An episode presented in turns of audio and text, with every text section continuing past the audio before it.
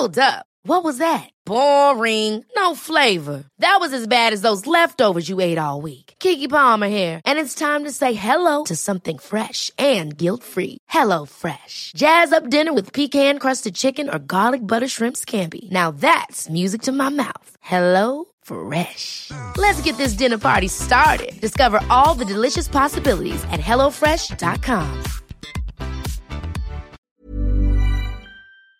Je me souviens quand on a, quand ils ont fait euh, du, les, les, mêmes vestes mais avec des grappes de raisin. En fait, chaque grain de raisin, Ouais. euh, c'était un, un petit grain qui a été fait à part. Ils ont fait une petite boule de coton Ouais. et ils ont brodé chaque petit grain de raisin. Ils ont fait aussi euh, euh, des, des bourrages de demi grains de raisin en aplat. Enfin, Ouais, sais, super des, des trucs de folie quoi. Non, mais là, et t'imagines, c'est broder des paillettes sur un grain de raisin quoi. C'est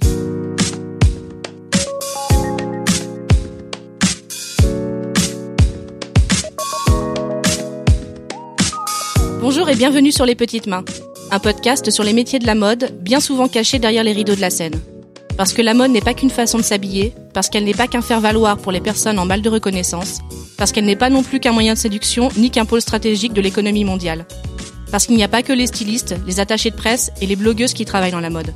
J'ai eu envie de faire ce podcast pour donner la parole aux petites mains, ces personnes qui travaillent dans l'ombre, dans l'ombre des grands et des grands noms de la mode car c'est bien tous ces petits métiers et ces savoir-faire qui font qu'un vêtement peut voir le jour. Sans ces milliers de petites mains aux doigts d'or, aucune idée, aussi belle soit-elle, ne pourrait être réalisée. Aujourd'hui, nous allons parler du métier de brodeuse.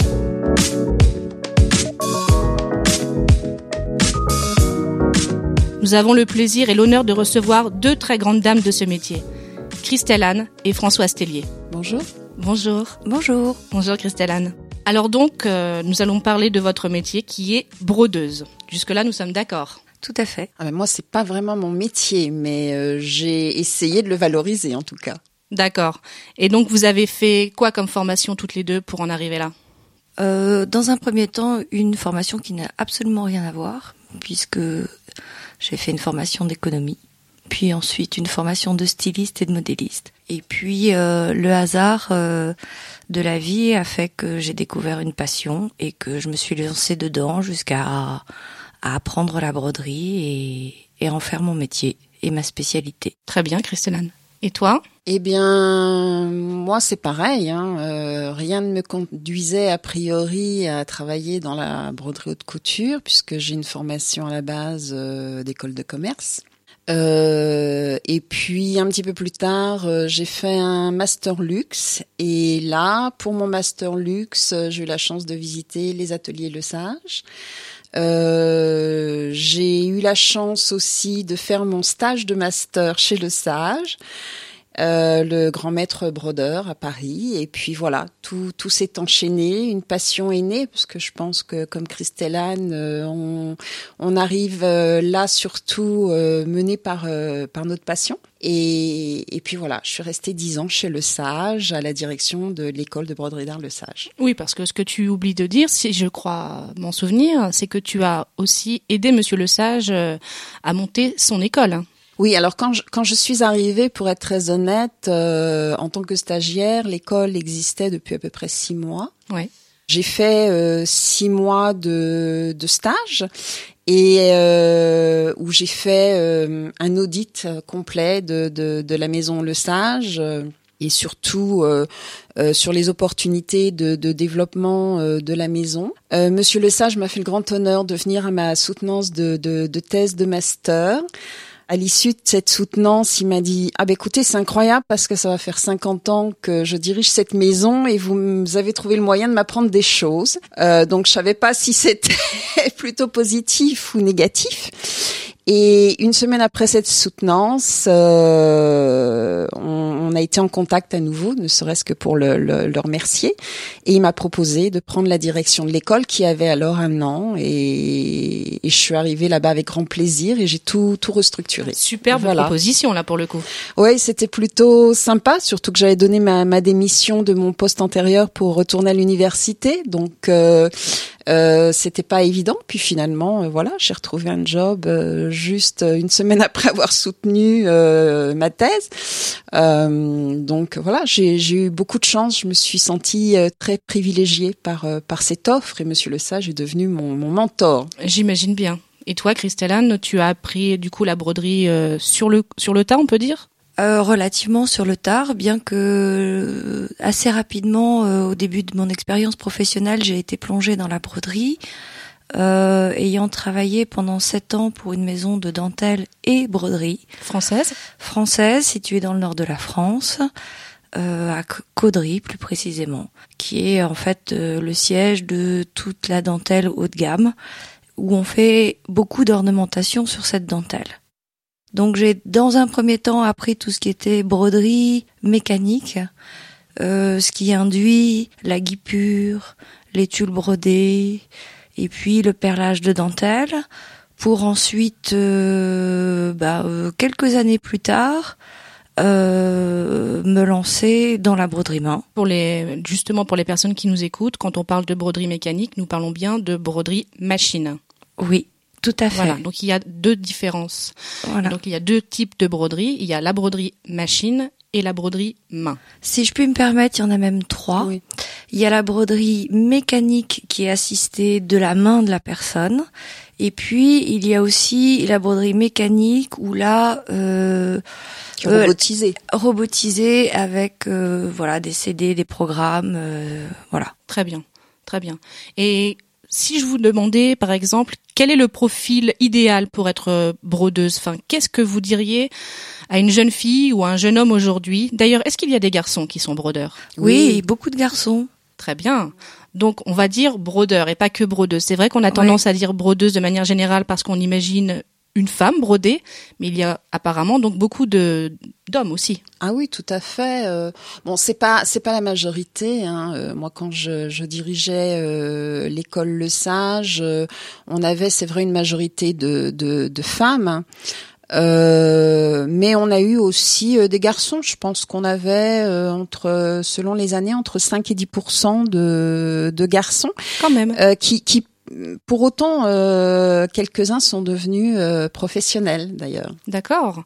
Et donc, quel profil idéal en fait pour euh, pour être un bon brodeur ou une bonne brodeuse? Moi, je pense qu'il n'y a pas il y a pas vraiment un profil idéal. Je pense que c'est beaucoup une question de d'envie, de passion. je pense que Christelle sera d'accord avec moi. Il faut être méticuleux. Oui. Euh, il faut avoir euh, le sens de la précision, du détail, euh, de l'harmonie des couleurs, euh, l'harmonie des, des formes. Euh, faut être patient aussi, j'imagine. Alors, alors non, parce que ça c'est une question qu'on me posait souvent. Euh, quand euh, chez le sage euh, où les gens qui venaient potentiellement pour prendre des cours me disaient ah bah, j'ai envie mais je suis pas forcément très patiente. Et moi-même je le suis pas vraiment. Et quand j'ai pris la direction je savais pas faire du point de croix. Donc j'ai je me suis dit bon voilà il faut quand même que je sache un petit peu de, de quoi il en retourne. Et j'ai pris des cours pendant six mois euh, en me disant a priori, est-ce que je vais avoir la patience euh, d'aller jusqu'au bout et de faire ces cours de manière régulière? Oui, je pense que c'est une question que beaucoup de personnes se posent. Effectivement. Oui, mais à la, à, à, la fin, je dirais que c'est la, la passion qui supplante. Euh, moi, j'étais pas quelqu'un de manuel du tout. D'ailleurs, ma grand-mère m'a pas cru quand je lui ai montré ma première pièce d'étude chez le sage. de chez le sage, elle m'a dit mais c'est pas toi qui as fait ça. Je lui dis si si, tout à fait, avec l'aide d'une dame qui avait 40 ans de, de haute couture. Euh, dans les doigts. Euh, et donc, euh, quand on a la passion, je pense que il y a, y a pas de problème de patience. On se pose plus la question euh, euh de, de, de, la patience. Automatiquement, la passion supplante euh, cette cette notion. Et en fait, on va dire aussi quand même, euh, Christelle par exemple, on va dire qu'il faut un véritable intérêt aussi pour la matière première, pour le textile. Il faut avoir une sensibilité il faut aux avoir matériaux. Une sensibilité à la matière, un respect de la matière voilà, parce que si on si on maltraite son fil, euh, euh, ça peut aussi faire de très vilaines broderies ou des broderies défectueuses qui cassent. Il faut, euh, surtout dans le métier de brodeur, il faut euh, avoir une très bonne santé parce que quand on se retrouve avec 2000 heures de travail à faire dans une semaine, il faut euh, être capable de donner. Donc, il faut être patient, mais il faut savoir contrôler son timing. Et également, il faut savoir travailler en équipe parce qu'on peut se retrouver à plusieurs, 5, 10, 15, 20 jusqu'à 23 personnes à travailler sur un même projet. C'est justement, je pense, un, un, côté que personne n'imagine. Que on imagine toujours en fait une brodeuse toute seule face à son métier, en train de travailler toute seule de ah manière solitaire, alors qu'en fait, il faut, faut quand même dire qu'effectivement, on peut se retrouver à plus d'une dizaine travailler sur une, une même pièce déjà, voire sur un même métier, hein. et voir sur un même métier, sur un même métier, oui, sur, un même métier. sur une toute petite pièce. Euh, voilà, il y en a deux d'un côté, deux de chaque côté, deux parce qu'en en fait, quand on travaille sur un sur une broderie, on travaille toujours sur un cadre la plupart du temps. Voilà. Bon, il arrive aujourd'hui euh, devant les exigences de temps qui sont demandées par les couturiers de parfois travailler debout au mannequin euh, directement sur un vêtement pour pouvoir euh, enfin, finir, qui a priori n'est pas l'idéal. Hein. Faire ou changer une broderie. Ça arrive de plus en plus fréquemment, faut le dire. Voilà, mais la plupart du temps, on travaille sur un cadre euh, où le tissu est tendu. Et donc vous êtes euh, assise. Et on est parfois assise, euh, parfois euh, dans les dernières extrêmes urgences, on est assise, certaines sont debout, certaines c'est comme une une composition pendant qu'il y en a une qui passe sa main droite, l'autre passe sa main gauche, voilà, pour essayer de gagner du temps et pouvoir terminer la broderie bah, en temps en heure, parce que quand on travaille pour euh, des défilés, par exemple, c'est toujours au dernier moment.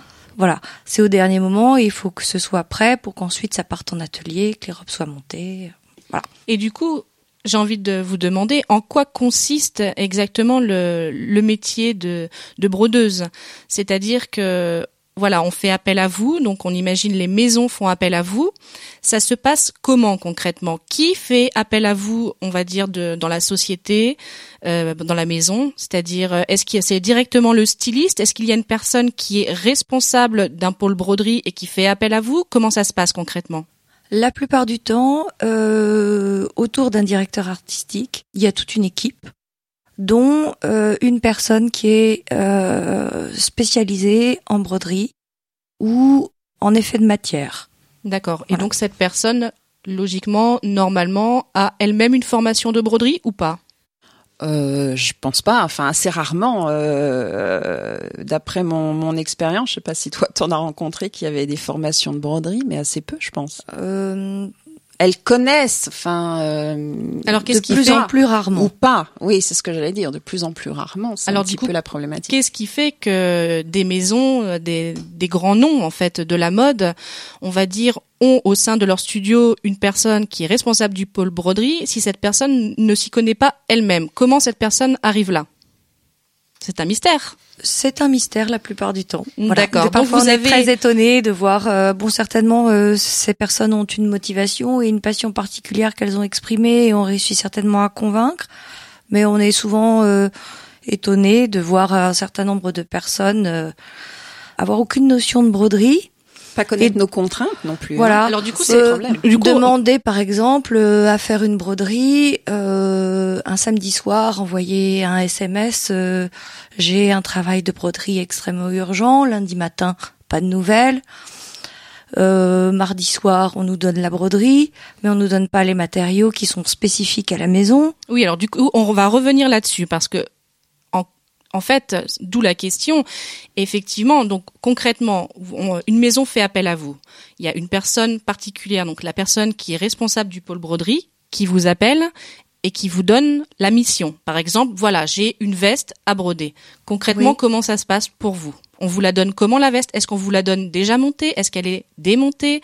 Comment ça se passe? Alors, euh, Normalement, on nous la donne euh, euh démontée, c'est-à-dire à plat, pas encore montée. Voilà, de façon à ce qu'on puisse monter morceau de patronage Même par pas morceau. Encore coupé, hein. Oui, pas encore coupé. Hein. Oui, c'est-à-dire qu'on on, on, a des panneaux de tissu, euh, de panneaux de tissu sur lesquels euh, la, la, forme, le patronage est dessiné. D'accord. Mais il n'est pas découpé parce que nous, il faut qu'on puisse monter sur métier. Après, oui, voilà, ça c'est un détail très important. C'est là où le métier de brodeur change et doit évoluer euh, aujourd'hui parce que de plus en plus, on nous donne et le tissu et le patronage et c'est à nous de de, de poser le patronage euh, sur le tissu nous-mêmes. Ah oui, alors voilà. là, c'est. Oui. Donc il faut quand même avoir des notions de patronage, de droit fil, euh, ah, d'endroit, d'envers ouais. de tissu. De toute façon, il faut euh... les avoir, ne serait-ce que pour monter le métier, c'est important. Oui aussi, oui. oui. Alors oui, donc, oui. du coup, on est bien d'accord. Donc nous avons le tissu. Donc logiquement, normalement, au préalable, le vêtement est tracé sur le tissu. Et donc la broderie. Comment vous savez où vous devez mettre la broderie et où se situe en fait le dessin de la broderie? Il est sur un calque, c'est ça? Euh, il y a une maquette de broderie. Voilà, il y a donc il y a un, dans le métier de broderie, il n'y a pas que l'exécution de la de l'aiguille ou du crochet de Lunéville, euh, mais il y a aussi euh, toute une partie dessin. D'accord, qui est donc il est livré avec. Alors ça dépend. Pas forcément. Soit soit il est livré par le par par le l'équipe de du directeur artistique de la maison. D'accord. Soit on a des directives, on nous dit voilà, on veut cette ambiance là, on nous envoie des photos des images, on nous envoie le patronage et c'est nous qui faisons le dessin et qui l'adaptons au patronage. Ah, du coup ça ajoute Françoise, ça veut dire que vous devez en plus de votre technique avoir tout un côté artistique et savoir retranscrire l'idée du directeur artistique. Alors, il y a, y, a, y a plusieurs façons de faire en fait. Il euh, y a des grandes maisons comme comme le Sage euh, qui ont plusieurs dizaines de, de, de brodeuses euh, qui préparent des collections de broderie, d'échantillons de broderie. C'est-à-dire que dans ce cas-là, euh, le maître brodeur, je dirais, est à l'origine de la création. Donc, euh, selon les tendances ou selon son inspiration, il va créer une, une collection d'échantillons de broderie euh, qui va aller présenter euh, au directeur artistique ou au créateur. Et dans ce cas-là, euh, il va soumettre ses, ses, ses, propositions artistiques et le directeur artistique ou le créateur va faire un choix dans les, parmi les échantillons proposés par le brodeur, il faut savoir que dans ce cas-là, la création appartient au brodeur. Ah d'accord. Parfois, on demande des modifications, c'est-à-dire que ça peut être aussi une source d'inspiration, c'est-à-dire que le brodeur peut amener euh, ou participer à l'élaboration de, de, de, la création de, du, du, du créateur. D'accord. Euh, donc, ils peuvent choisir des échantillons tels quels où ils peuvent s'inspirer des échantillons de la maison de broderie et nous demander de modifier un peu euh, euh, les thèmes de couleurs, les harmonies, euh, les matériaux parce que ça correspondra mieux au thème de leur collection. Et donc ça veut dire que si une maison achète un motif, on va dire, donc de l'imagination du brodeur directement, ça veut dire qu'en fait ils doivent payer pour obtenir en fait les droits sur ce dessin. Il doit acheter le dessin, l'idée. Bah, C'est-à-dire que le, le, le, le, prix proposé comprend aussi la part de d'échantillonnage. Hein, voilà, la création. La, la, la, création. Et puis, euh, bon, à part ça, euh, ils peuvent avoir un thème très spécifique. Euh, comme le dit Christelle venir avec une, une iconographie, euh, des, des, images, des peintures, des photos, euh, et nous demander euh, d'échantillonner, c'est-à-dire de leur proposer des échantillons en fonction de leur thématique. Donc dans ce cas-là, je dirais que c'est un échantillonnage euh, ad hoc. Et puis bon, après c'est une collaboration, hein, on rectifie, oui, on euh, et parfois bon, ils ont des idées bien arrêtés et ils nous demandent euh, de faire exactement ce dont ils ont envie. Mais la création de broderie proprement dit appartient au brodeur. D'accord. Parce qu'on a des contraintes, euh, comme le disait Christelle euh, que, que, que les gens qui, qui sont dans les maisons et qui gèrent en fait les commandes de broderie connaissent pas forcément euh, nos contraintes euh, techniques. Euh... Donc en fait, ça veut dire concrètement, effectivement, que la brodeuse participe vraiment à la création, en tout cas peut participer vraiment à la création et au développement d'un thème. Là, vous avez vraiment du coup un, un, un rôle créatif. Totalement. Après, les contraintes dépendent de, du type de broderie et dans quel type de collection elle va être insérée. C'est-à-dire? Euh, S'il s'agit d'une collection de haute couture où on a euh, Dans le meilleur des cas, une répétition d'un modèle euh, entre 5 et 10 fois. Grand maximum 10 fois, c'est très exceptionnel. C'est couture, mais c'est oui. arrivé. Mm, mm. Euh, en prêt-à-porter, on peut de luxe, on peut avoir aujourd'hui les chiffres se réduisent plutôt comme des pots de chagrin. On est heureux d'avoir des productions de 7 pièces, toutes tailles comprises. Euh, mais il peut y avoir euh, dans certaines grandes maisons des productions de 100, 200, euh, 300 pièces. Et Donc dans ce cas-là, 200, 300 pièces réalisées à la main, broderie main, oui, oui, tout à fait. c'est possible. Oui, oui, oui, Mhm. oui. D'accord. Donc euh, où on est obligé de constituer des équipes très importantes. Euh, J'ai constitué par le passé des équipes de 451 personnes. On travaille, on parle de plusieurs milliers, dizaines de milliers d'heures. Bon alors cette production-là, elle fait 22 500 heures ou voilà. Oui, c'est énorme. Mais quand on crée, il ne faut pas oublier que euh, ben, il faut avoir euh, la possibilité de pouvoir euh, avoir les matériaux. Oui, il s'agit pas juste de balancer des idées pièce. comme ça et de pas pouvoir faire la production derrière. Mais pour 10. Et oui.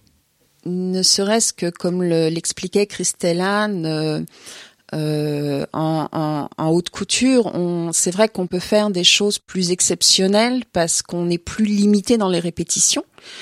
Euh, donc, euh, si je prends l'exemple de, de, de Le Sage, Le Sage a euh, 60, plus de 60 tonnes de, de matériaux à broder, euh, dont certains qui sont extrêmement anciens, hein, qui, qui datent euh, du, du début du, du, 20, du, du 20e siècle. Un véritable musée. Ah oui, euh, et, et, et donc c'est vrai que euh, pour la haute couture, il peut se permettre euh, d'utiliser des matériaux rares qu'on n'aurait même plus le droit d'utiliser maintenant ou qu'on trouve plus, tout simplement, D'accord. Euh, parce qu'on sait que ça va être une pièce exceptionnelle et que certaines clientes haute couture ont le droit de demander l'exclusivité.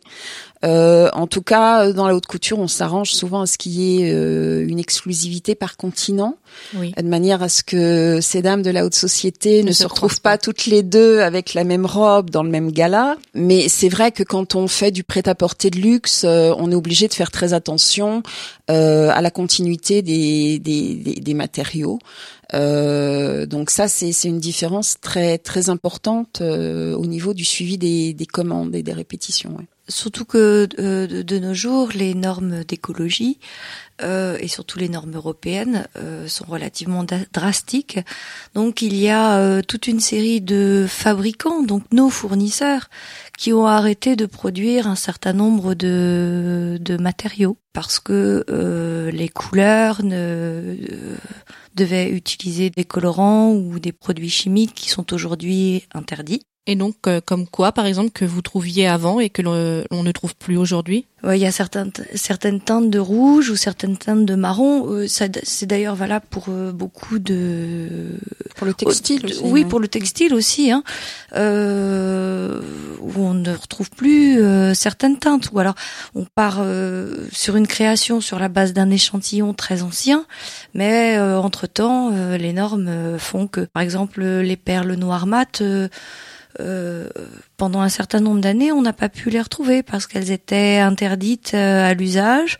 Bon, il a fallu attendre que la technologie euh, trouve de nouveaux procédés pour pouvoir refaire des perles noires mat. Alors du coup, ça veut dire aussi que euh, c'est à vous de tricher visuellement, j'entends. C'est-à-dire que si je viens avec un échantillon euh, ancien, mais qu'on ne on ne peut plus le faire concrètement aujourd'hui avec les matériaux actuels, vous avez vous là en charge de trouver, euh, on va dire, des matériaux qui vont faire euh, Substitution. substitution, Oui, hein, ça. Oui, quand une maison de prêt-à-porter, une grande maison, certaines font entre 10 et 12 collections, voire 14 collections, donc ça fait une moyenne de 3 semaines pour- par an pour pouvoir créer une collection.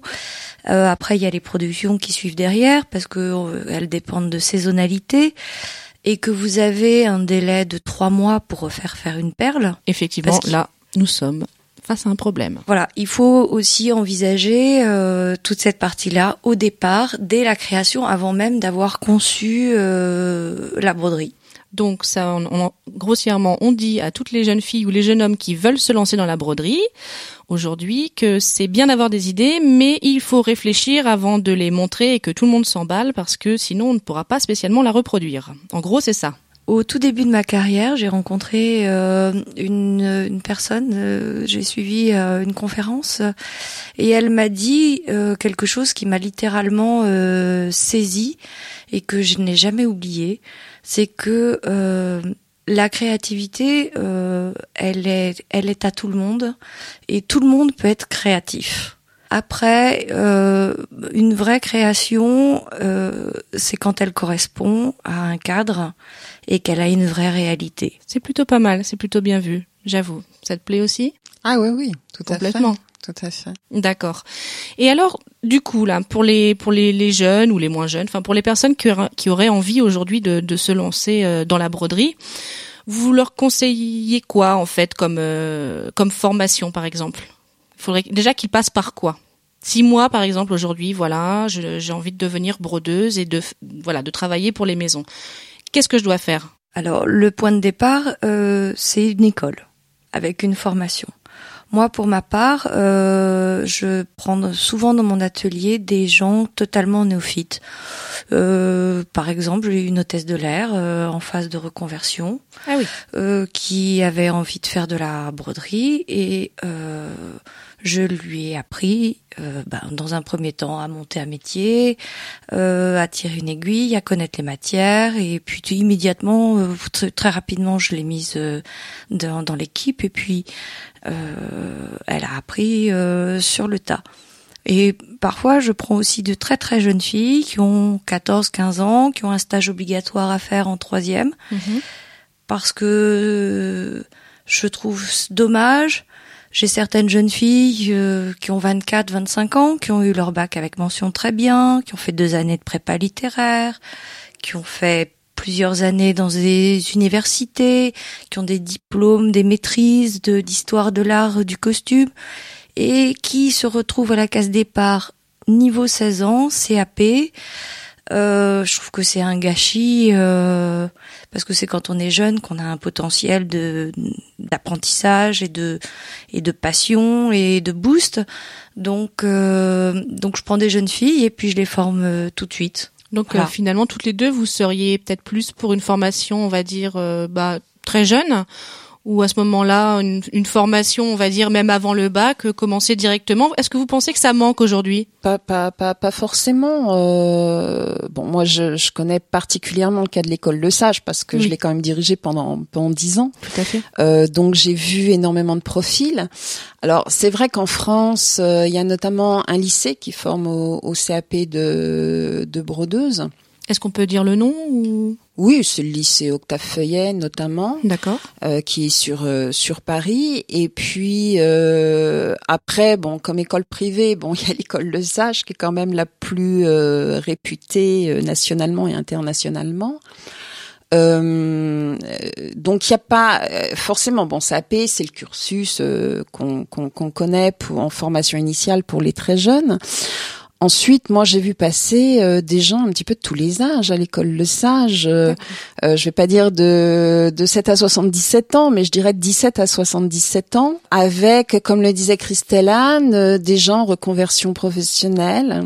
Euh, je pense notamment à une jeune femme qui est devenue mon, mon amie, qui s'appelle euh, Ladane. C'est une euh, c'est une femme qui a euh, trois diplômes d'architecte puisqu'elle a commencé, elle est iranienne, elle a commencé ses études en Iran. Mhm.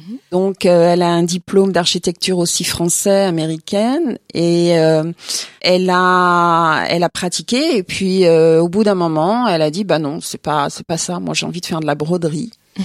Donc elle a travaillé dans un restaurant pendant des années à Paris pour se payer les cours chez le sage. Donc elle a fait tout le cursus euh, haute couture, puis euh, décoration intérieure. Et à l'issue de cette formation, elle était vraiment passionnée. Alors évidemment, elle savait, elle savait dessiner. Elle avait un sens euh, des des des des, volumes. Ben, elle a monté son son atelier et euh, elle s'est mise à travailler, à faire de la broderie pour Givenchy, pour la Croix. Donc Ça, ce voilà, sont des et elle a- qui font rêver. Hein. voilà, et elle avait, euh, enfin, quand elle est venue à l'école de Sage, euh, la dame, je pense qu'elle avait une quarantaine d'années. Donc tous les espoirs sont, Tout est sont possible. permis à partir du moment où on a la, où on a la passion. À l'époque, euh, en plus, j'avais j'avais monté euh, une accréditation par le Conseil régional Île-de-France qui permettait aussi euh, d'aider pour les financements parce que voilà, je trouve je trouvais que voilà c'était c'était une école à la base relativement élitiste et ça me faisait toujours de la peine de voir des gens qui avaient la, ou la passion ou le talent et et pas les moyens et pas les moyens. Donc voilà, j'ai beaucoup œuvré à ça, ça n'a pas été facile et puis finalement il euh, y a des gens comme la Dan qui ont pu en bénéficier. Et, et, on a eu aussi, voilà, des filles, des garçons de, de, de tous âges, de toutes les nationalités. Euh, euh, on allait même à l'époque donner des cours dans des universités de mode euh, aux États-Unis. Donc là encore, la, la, passion est un moteur extraordinaire. Voilà, en fait, il n'y a pas de limite. En fait, parce que autant la broderie d'art en tant que maître d'art fait partie du patrimoine vivant de la France mais il faut quand même pas oublier que dans le monde entier, au Japon, en Afrique du Nord, euh, dans Russie.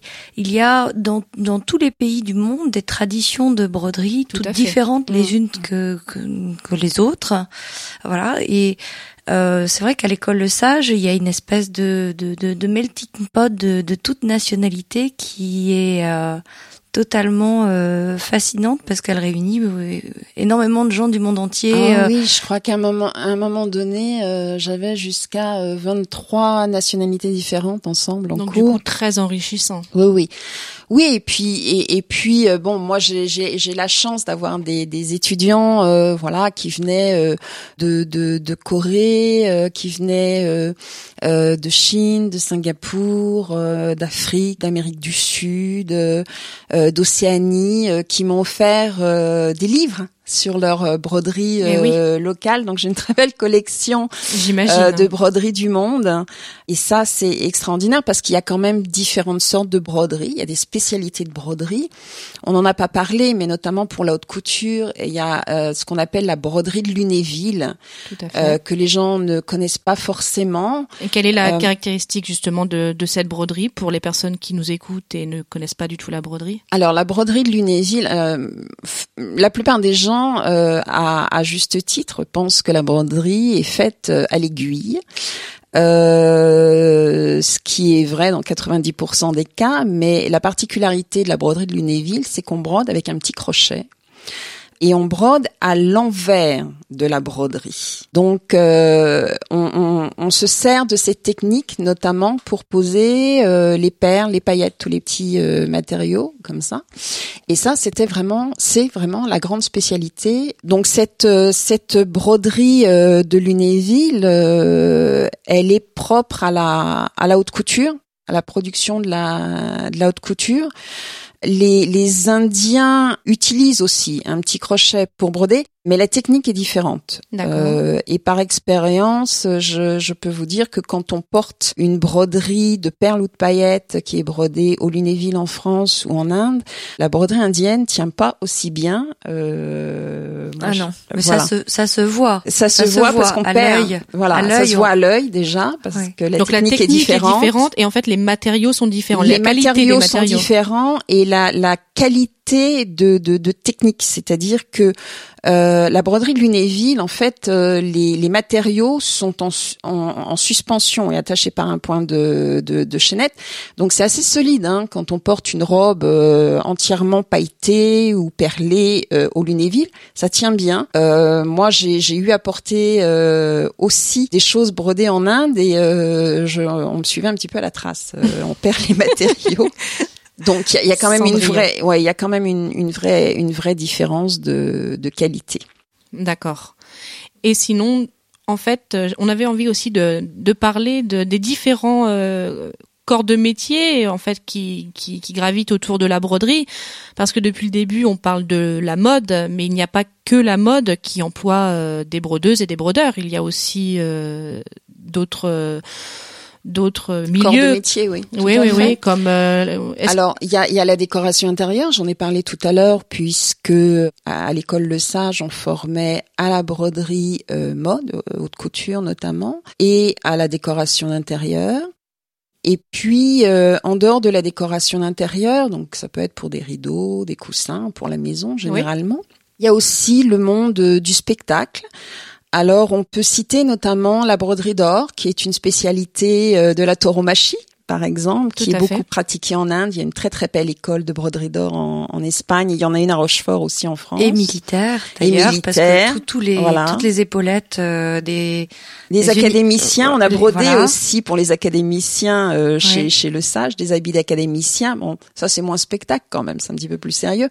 Et puis il y a tout euh, tout tout tout le, le spectacle, les cabarets, les cabarets, les folies bergères, le Lido euh, euh, le Moulin Rouge, qui ont d'ailleurs euh, pour le Moulin Rouge leur atelier de broderie en interne. En interne hein. Mais il y a, y a l'opéra.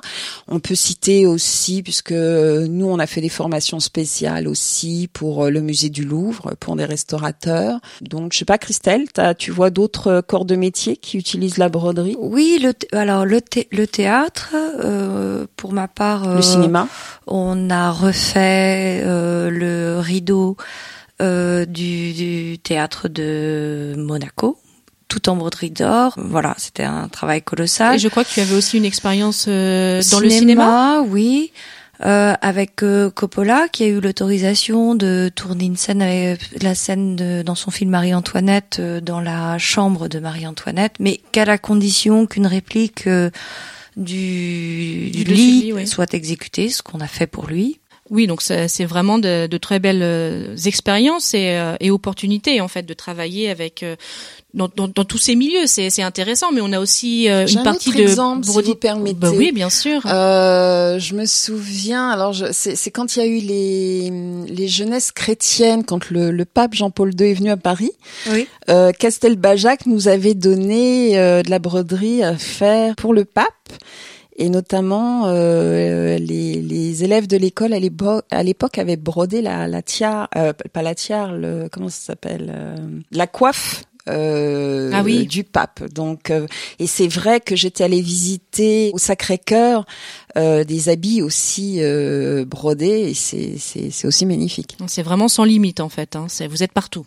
On vous voit pas, mais vous êtes partout, c'est ça. On peut. on peut faire aussi. Alors après, il y a, il y a aussi euh, une très grande maison qui s'appelle Pourto, qui elle est spécialisée en broderie à l'aiguille. Alors tout ça, c'est tout le travail de nappe, donc qui travaille pour toutes les royautés euh, et aussi pour les grands hôtels avec les lettrages euh, euh personnifiés. Et puis c'est aussi euh, d'autres métiers d'art qui peuvent travailler avec la broderie. Euh, J'ai une petite expérience avec un orfèvre qui travaillait pour les yachts. Euh, notamment des Russes, et qui faisait toute la vaisselle en or massif, argent, et on a fait beaucoup de broderies, de sets de table, imitation caviar, ah oui, carrément. avec les pièces euh, euh métalliques en or massif euh, incrustées dans la broderie, par exemple. Nos limites, quoi. Il n'y a pas de limite. Je crois d'ailleurs que Monsieur Le Sage, une fois, m'avait raconté que pour une maison de couture, il avait une cliente qui avait fait une demande totalement euh, incroyable et euh, il avait fait une robe entièrement brodée de pétales de fleurs. Vrais pétales De vrais pétales de fleurs. Il a également euh, fait une robe avec des ailes de libellule. Oui, oui, mais il a eu des demandes assez incroyables, oui, tout à fait. Voilà, euh, donc euh, euh, il y a beaucoup, il y a beaucoup d'anecdotes, enfin notamment chez, chez chez chez le Sage. J'imagine. Je, je, je, crois que c'est pour Christian Lacroix où il avait fait une une création d'échantillons de broderie avec des coquillages et notamment des, des des coquilles de moules et que l'atelier avait mangé des moules pendant une semaine. Ils savaient tu les nettoyer et les percer pour pouvoir les, les, les, broder, les broder. Enlever l'odeur. Voilà, mais bon, il y a beaucoup de choses qui se font aussi euh, dans les ateliers, c'est-à-dire que, comme disait Christelle c'est sans limite. Oui. On, on, peut on peut broder euh, énormément de choses, donc euh, on fait beaucoup de bricolage en interne, des teintures maison euh, pour pour des plumes, pour des coquillages. On peut on peut repeindre dessus, on vaporise. je me je me souviens que Monsieur Le Sage épatait beaucoup les gens dans, dans la manière qu'il avait d'expliquer sa, sa sa création et notamment il posait de la, la, la feuille d'or au laser. Et, euh, et, une fois je lui dis mais il va falloir quand même que vous me montriez ça parce que c'est quand même extraordinaire. Euh, euh, poser de la feuille d'or au laser je, je voyais pas comment ça pouvait se faire. Et en fait euh, on posait de la feuille d'or effectivement mais avec un pyrograveur. Donc euh, ah oui non c'est voilà il y a, y, y, y a tout il y a tout ce, ce, ce, ce fantasme aussi autour de, oui, de la création. mais effectivement, hein. effectivement c'est c'est c'est sans limite. Et puis les, les matériaux utilisés bon maintenant on en a de moins en moins.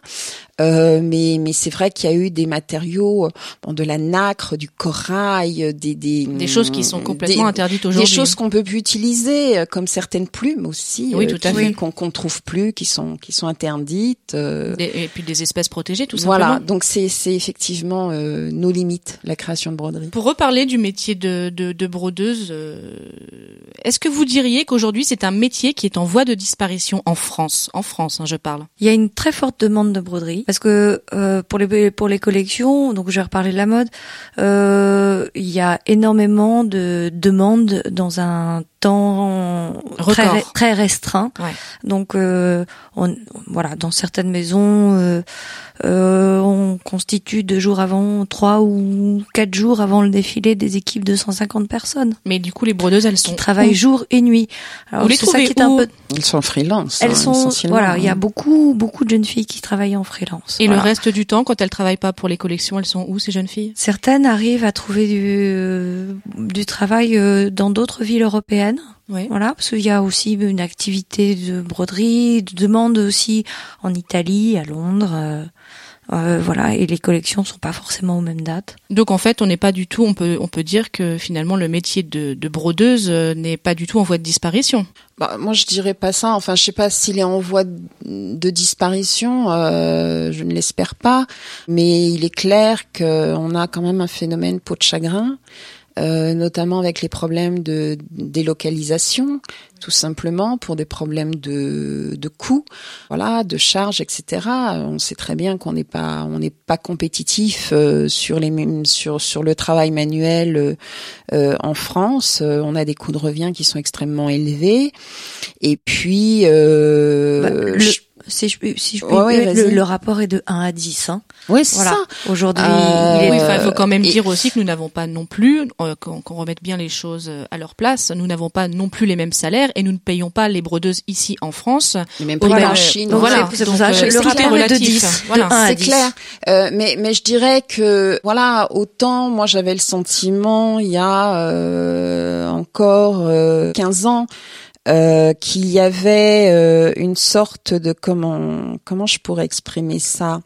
De retenue de la part des, des, des grandes maisons de couture françaises à faire faire tout ce qui relevait des métiers d'art euh, de, de la couture notamment euh, en France et à Paris.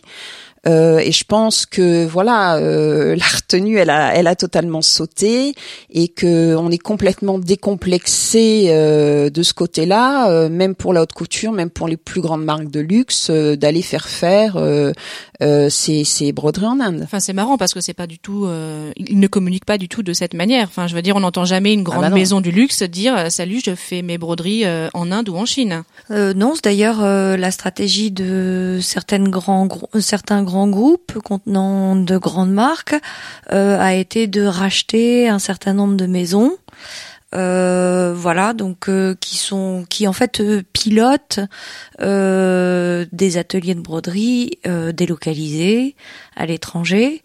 Et ce qui est malheureux, c'est qu'il y a un certain désœuvrement de la part de certaines brodeuses qui ont quand même 30, 40 ans de métier. Certaines ont commencé à 17 ans.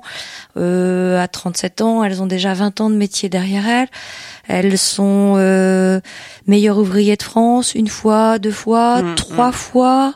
Et elles s'ennuient parce que elles récupèrent la plupart du temps euh, des broderies faites en Inde qu'elles doivent réparer, terminer. Voilà. Donc, en fait, Christelle Anne, là, tu es en train de nous dire que, en fait, il y a des gros ateliers euh, de, de broderie. Euh, c'est valable d'ailleurs dans, tous les métiers euh, d'art, hein, mais là, on parle de la broderie en l'occurrence, des que finalement on, rachète le nom pour communiquer sur le nom, mais qu'en vérité tout est fait plutôt à l'étranger, tout est sous-traité à l'étranger et qu'il y a très peu de personnes qui travaillent sur place ici en France et que éventuellement les personnes qui travaillent ici en France ne font pas vraiment de la création, mais plutôt de la réparation et du, du petit travaux quoi tout ça vient vient à cause du prix des choses.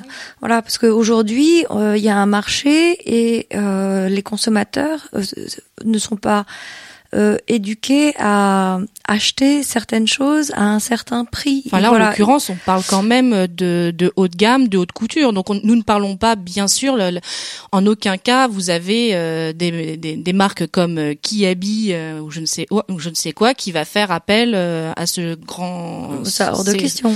Donc de toute façon, c'est quand même assez hallucinant d'entendre dire qu'aujourd'hui des grands noms du luxe, donc qui font du prêt-à-porter de luxe et de la haute couture sont encore à rechiner sur un prix euh, français et préfèrent eux aussi, comme les petites enseignes, aller faire faire leurs choses euh, à l'étranger. mais c'est un problème de marge. Euh, c'est pas, c'est pas que les les les, les clients euh, finaux, enfin les, les les clients haute couture vont rechigner à payer le prix parce que bien. ils rechignent pas. À côté de ça, il faut savoir que ce sont des gens qui ont un train de vie extraordinaire. ils ont des yachts, ils ont des appartements à New York, à Monaco. Oui, on s'entend bien. Ça, ça vient pas du tout des clients. non, moi, moi, je pense pas. je pense que voilà, c'est c'est un problème de, de, de, de tirer pour faire plus de marge. Euh, je pense qu'on fait plus de marge sur la haute couture euh, aujourd'hui à vérifier. Hein, c'est très difficile parce que c'est tout ça est très secret, bien entendu. La haute couture euh, a toujours été un milieu extrêmement secret, mais je pense que c'est c'est c'est un problème de marge. Alors effectivement, quand euh, ces grands groupes de luxe ont, ont, racheté les métiers d'art, alors pas que la broderie, hein, les plumassiers, tout à l'heure, tout à fait. Les plisseurs, euh, euh, les chausseurs, les, les chausseurs, euh, etc. Euh, effectivement, euh, je pense que tous les gens du métier ont trouvé ça formidable parce que c'est vrai que ces maisons étaient complètement dépendantes de, la haute couture et que elles étaient, euh, voilà, pour le coup, en voie d'extinction. Donc le fait que ces grandes maisons de luxe aient décidé euh, de, de les racheter, ça les a sauvés on se dit voilà, ça a été pour la sauvegarde du patrimoine français, pour sauvegarder notre héritage, nos savoir-faire, etc. Mais la réalité La réalité, c'est que le savoir-faire, euh, quelque part, il le brade euh, en, en, formant des ateliers euh, en Inde, en utilisant les savoir-faire français qui deviennent des savoir-faire euh, bradés à, à, à, bas prix. Et puis d'un autre côté, on utilise le nom prestigieux euh, justement de tous ces, fournisseurs euh, et ces métiers d'art de, la haute couture. Donc il y a un double discours euh, euh, qui est un petit peu antinomique. Et puis euh, et puis je pense que effectivement ça génère euh, une frustration de, de la part des, des doigts d'or moi comme je les appelle des brodeuses qui sont dans les ateliers et qui sont un petit peu dépitées bah, de, de, devoir faire voilà des raccords de la concurrence sur des déloyale, de poitrine et mm. des choses comme ça. Des choses sans intérêt. Voilà et, et, et pour celles qui ont vécu je dirais déjà 20 ans ou 30 ans dans la haute couture euh, qui ont parfois participé à la création, etc., euh, en, en arriver à des tâches euh, quasiment subalternes. ouais, c'est c'est c'est extrêmement dommageable et, et triste. J'imagine. Alors qu'il y a, oui, il y a une demande sur la broderie. Et du, voilà, et du coup, certains grands ateliers, d'ailleurs, envoient des brodeuses ben, en Inde, par exemple, pour former les Indiens à la broderie. Alors moi les Indiens je les connais bien, j'ai travaillé plus de 20 ans avec eux. Euh, ce sont des gens qui ont beaucoup de talent. Euh, une fois qu'on leur a transmis euh, tout ce que nous savons faire, ils n'auront pas besoin de nous. Ils ont toujours été très forts en joaillerie. Par exemple, voilà, ils ont tout fait des bijoux magnifiques pour les Maharajas. Aujourd'hui, ils sont tout à fait capables un jour de faire de la broderie de par eux-mêmes. Ils le font déjà oui, le font déjà. Hein, c'est ce que j'expliquais tout à l'heure avec la technique du crochet. Donc euh, ils vont se perfectionner euh, grâce aux, aux experts euh, de broderie d'art français. Et donc la broderie française, les brodeuses françaises, les petites mains françaises sont vouées à disparaître? Je pense qu'on gardera enfin euh, les, les, les, gens qui ont euh, voilà 20 ans, 30 ans, 40 ans de maison, euh, on les garde encore sous le coude parce que ce sont justement des, des formateurs potentiels. Mais bon, il y a, y, a, y a un moment où on se peut on peut vraiment se, se, se poser des questions quant à la, à la pérennité. moi, je sais que j'ai beaucoup de demandes en Chine hein, pour dispenser ces techniques spécifiques à la, à la broderie de Lunéville, où j'ai j'ai résisté par loyauté vis-à-vis de de Monsieur Le Sage, et puis euh, parce que je pense que voilà, euh, il faut. Alors c'est bien de, de, de partager, mais il y a un moment quand euh, voilà ces, ces ces activités sont liées à l'économie d'un pays, je pense qu'il faut aussi faire un petit peu attention à, à, à ce qu'on fait. Mais finalement, euh, voilà, euh, les, les, dès qu'il y aura des, des, des, ateliers de, de Lunéville en Chine, euh, et, et, ça et ça arrive. Enfin, ça. C'est en train d'arriver. Ça arrive. Donc donc voilà, maintenant, effectivement, euh, comme dit Christelle-Anne, euh, quel est l'avenir euh, de la, la, la broderie d'art en France? Alors effectivement, il y a, y a, toujours les aficionados qui continuent à vouloir apprendre et à, à pratiquer, mais et justement, par rapport à ça, vous qui avez connu, on va dire, euh, l'avant et pas l'après, parce que nous ne sommes pas là quand même, mais on va dire, vous avez connu vraiment les, les années d'or, l'âge d'or, on va dire, de la haute couture. Toutes les deux, vous avez travaillé pour les plus grandes maisons. Euh, et et en plus avec euh, avec leur vrai euh, leur vrai directeur artistique. Donc ça c'est c'est aussi une chance d'imaginer qu'on a travaillé euh, pour Saint Laurent avec Monsieur Saint Laurent, qu'on a travaillé pour la Maison Lacroix avec Monsieur Lacroix, etc. Enfin ça c'est déjà une chance unique. Monsieur Monsieur Givenchy, qui Exactement. un homme extraordinaire, Exactement, très raffiné, très. Et quelle est la, on va dire, vous êtes très nostalgique, j'imagine, de, de, de cette époque. Et vous vous regrettez cette époque ou finalement vous vous êtes habitué aujourd'hui et vous vous avez évolué avec le temps, mais bah, évoluer avec le temps, c'est un impératif. Enfin, je pense que voilà, on peut pas dire euh, euh, je m'arrête en je m'arrête en 2000 et puis j'évolue pas avec mon temps. Ça veut dire qu'on fait abstraction, notamment des nouveaux moyens de communication. Mhm. Euh, que sont le numérique, euh, qu'on utilise euh, maintenant, notamment dans la communication des marques de luxe. Moi, je me souviens dans les années 2000 où j'ai entendu dans les maisons de luxe françaises dire ah non mais nous on n'aura jamais de, de site internet, encore moins une boutique sur internet parce que voilà c'est c'est trop populaire pour le luxe français. Euh, bon, ils en sont tous revenus. Euh, ils sont même sur les réseaux sociaux.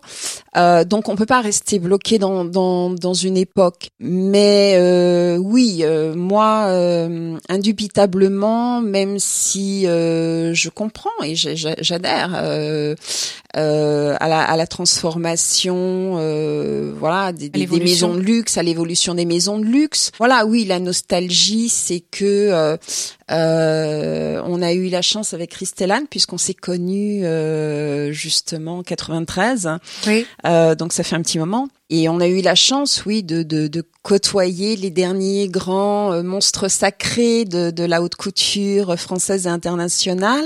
Qui n'est pas rien. Donc oui, il y a cette nostalgie-là parce que maintenant ils sont ils sont tous euh, remplacés par euh, des directeurs artistiques, des designers, et puis qu'on qu'on a pu on, a pu forcément on retrouve pas forcément l'ADN de marque. Monstres d'ailleurs euh, qui étaient des gens d'une extrême simplicité Contrairement à aujourd'hui. très grande gentillesse, d'un grand respect pour leur équipe et euh, auprès de tous les gens qui s'adressaient. Ce qui est plus le cas maintenant. voilà, c'est ça. Enfin, ça a changé. Ça, c'est un point qui a changé. Ah voilà, c'est encore le cas. Mais bon, euh, il y, en a quelques-uns qui sont un peu euh, euh stars capricieuses. Voilà, je. Est-ce que vous diriez que aussi les, on, va dire que les, du coup, leur, tous ces directeurs artistiques ont aussi joué un rôle là-dedans, c'est-à-dire que finalement, en, en, ayant moins la connaissance du métier et peut-être moins de respect pour toutes ces petites mains aujourd'hui qui sont encore ici, contrairement à avant, effectivement, est-ce que c'est ça aussi qui fait qu'on n'a pas su vous protéger euh, réellement et qu'on n'a pas su protéger réellement votre savoir-faire et que euh, on vous a bradé comme euh, comme on brade un vêtement. non, je pense qu'aujourd'hui on est dans une société de capitalisation. je pense qu'ils n'ont pas le choix non plus. Où il faut faire du chiffre, où les actionnaires doivent remporter euh, l'argent. Bon, aujourd'hui on se retrouve dans une société où on a 10 millions de chômeurs, 23% des jeunes sont au chômage.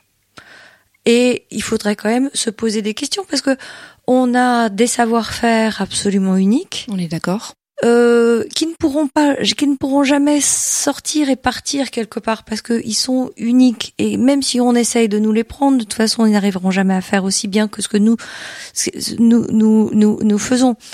Alors, il serait temps peut-être de regarder de ce côté-là pour voir si on peut euh, éventuellement développer une dimension économique euh, à ce niveau-là.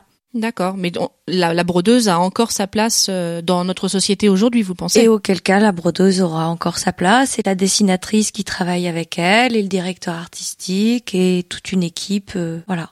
En tout cas, en tout cas, on peut, on peut l'espérer. Je pense que euh, il y a certainement aussi, justement, on vient de changer de président. Euh, donc on peut peut-être espérer euh, qu'il soit sensible euh, à, ces phénomènes euh, d'exportation de notre savoir-faire, c'est bien, mais euh, je pense qu'il faut aussi préserver en France et les savoir-faire euh, qui font partie de notre héritage, de notre patrimoine français, Tout à fait. et puis qui peuvent aussi peut-être euh, devenir. Je pense qu'il faut revaloriser justement tous ces métiers d'art, pas pas seulement pour pour la mode. On a perdu énormément de notre tissu euh, industriel euh, textile. On voit une émergence aussi des gens, euh, par exemple, je pense à, à cette initiative du slip français. Oui. Voilà, où les gens sont contents d'acheter un produit designé en France, fabriqué en France. beau succès d'ailleurs. très beau succès. Et voilà, je me dis, avec tous ces problèmes de, de chômage, il, il, y a peut-être des solutions voilà, ici. il faut réfléchir à une façon de revaloriser euh, euh, tous ces avoir-faire traditionnels euh, parce que c'est, enfin, c'est, c'est, c'est énorme. Et par ailleurs, il y a beaucoup de jeunes et de sociétés qui se lancent dans la broderie, qui créent leur propre atelier de broderie et qui, au terme de l'année plus 3 et plus 5, qui, on le sait, dans une société sont des périodes délicates, périclites, parce que euh, ces métiers-là, ce sont des métiers de petites mains. Voilà, donc derrière les mains, ce sont des personnes qui travaillent et il faut les rémunérer. Et ce sont des postes qui sont très lourds. Donc quand on crée une société, c'est pas comme une société de service où là euh, finalement on crée euh, une valeur virtuelle. On a des gens derrière et euh, bah voilà, ils ont besoin de se nourrir, ils ont besoin de se loger et et d'être heureux, voilà, comme tout oui, le monde. Et la, et la difficulté, c'est vrai que c'est une euh, c'est une une activité qui est notamment euh, saisonnière. Hein. Euh, il faut pas oublier que bon les les, les deux grands euh, pôles d'activité sont les deux collections euh, haute couture, notamment pour la, la broderie d'art euh, Oui, oui. très haut de gamme. Euh, donc faut faut les occuper ces gens, comme dit Christellane, euh, tout le reste de l'année. Euh, donc euh, c'est c'est c'est c'est en cela que que je dis il faut trouver un moyen de valoriser. euh, Voilà, trouver un système d'aide, de financement, peut-être d'exonération de charges ou de de de soutien pour ces pour ces entreprises. Moi, j'ai bon par ailleurs, j'ai travaillé dans une euh, société de prêt-à-porter où j'ai été directrice de collection pendant sept ans. Ouais. Euh, c'est une maison qui s'est créée il y a 30 ans de cela. Elle a monté une usine euh, dans la région de Châtellerault euh, avec euh, près de 300 personnes quand même. À l'époque, euh, elle a été créée parce que le gouvernement avait mis en place avec euh, ce qui s'appelait mm, d'un autre nom que Pôle Emploi une exonération de charges pendant un an. C'était une région où il y avait 65% de taux de chômage. Eh oui. Voilà. Donc euh, aujourd'hui, cette maison, elle existe toujours. Bon, c'est pas toujours été facile, mais ça fait 30 ans qu'elle existe.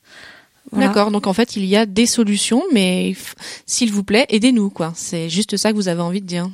Oui, faut. Aidez-nous, Oui. Allégez-nous. Bah, le savoir-faire est là. Je pense que il y aura toujours des gens qui seront passionnés, qui auront envie d'exercer euh, des métiers d'art comme ça. Et heureusement, On a des écoles dans lesquelles on peut apprendre. Donc euh, oui, je pense qu'il faut il faut des petits coups de pouce euh, et puis en appeler aussi euh, peut-être à toutes ces grandes maisons de luxe à avoir cette cette réflexion parce que communiquer sur le, le patrimoine français pour valoriser sa marque, euh, c'est super.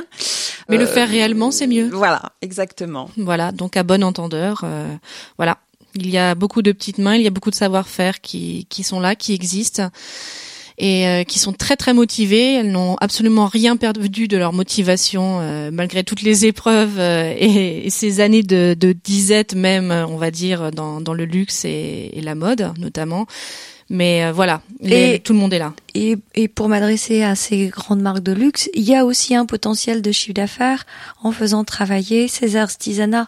Tout à fait. C'est pas, voilà, faut savoir regarder euh, au bon endroit et du bon angle pour pouvoir, euh, voilà. Il y a, il y a du potentiel pour eux aussi. Voilà, il y a du potentiel pour tout le monde. Donc c'est plutôt positif. On va rester sur cette euh, note finale, cette note positive. Le message est positif de manière générale. Et euh, bah, moi, je vous remercie.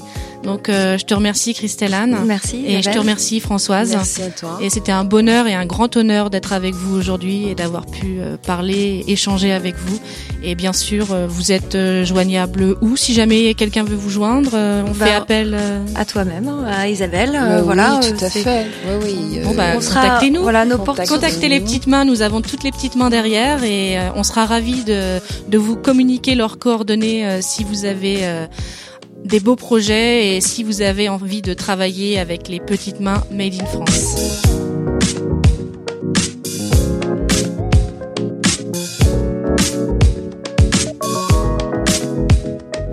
Vous avez aimé ce podcast Alors abonnez-vous sur iTunes, SoundCloud ou via votre application de podcast préférée. Et en plus, c'est gratuit. Et si vous avez vraiment adoré ce podcast, il y a plus de moyens encore pour nous soutenir. Vous pouvez nous laisser une note et un avis sur iTunes et nous retrouver sur Facebook, Twitter et Instagram.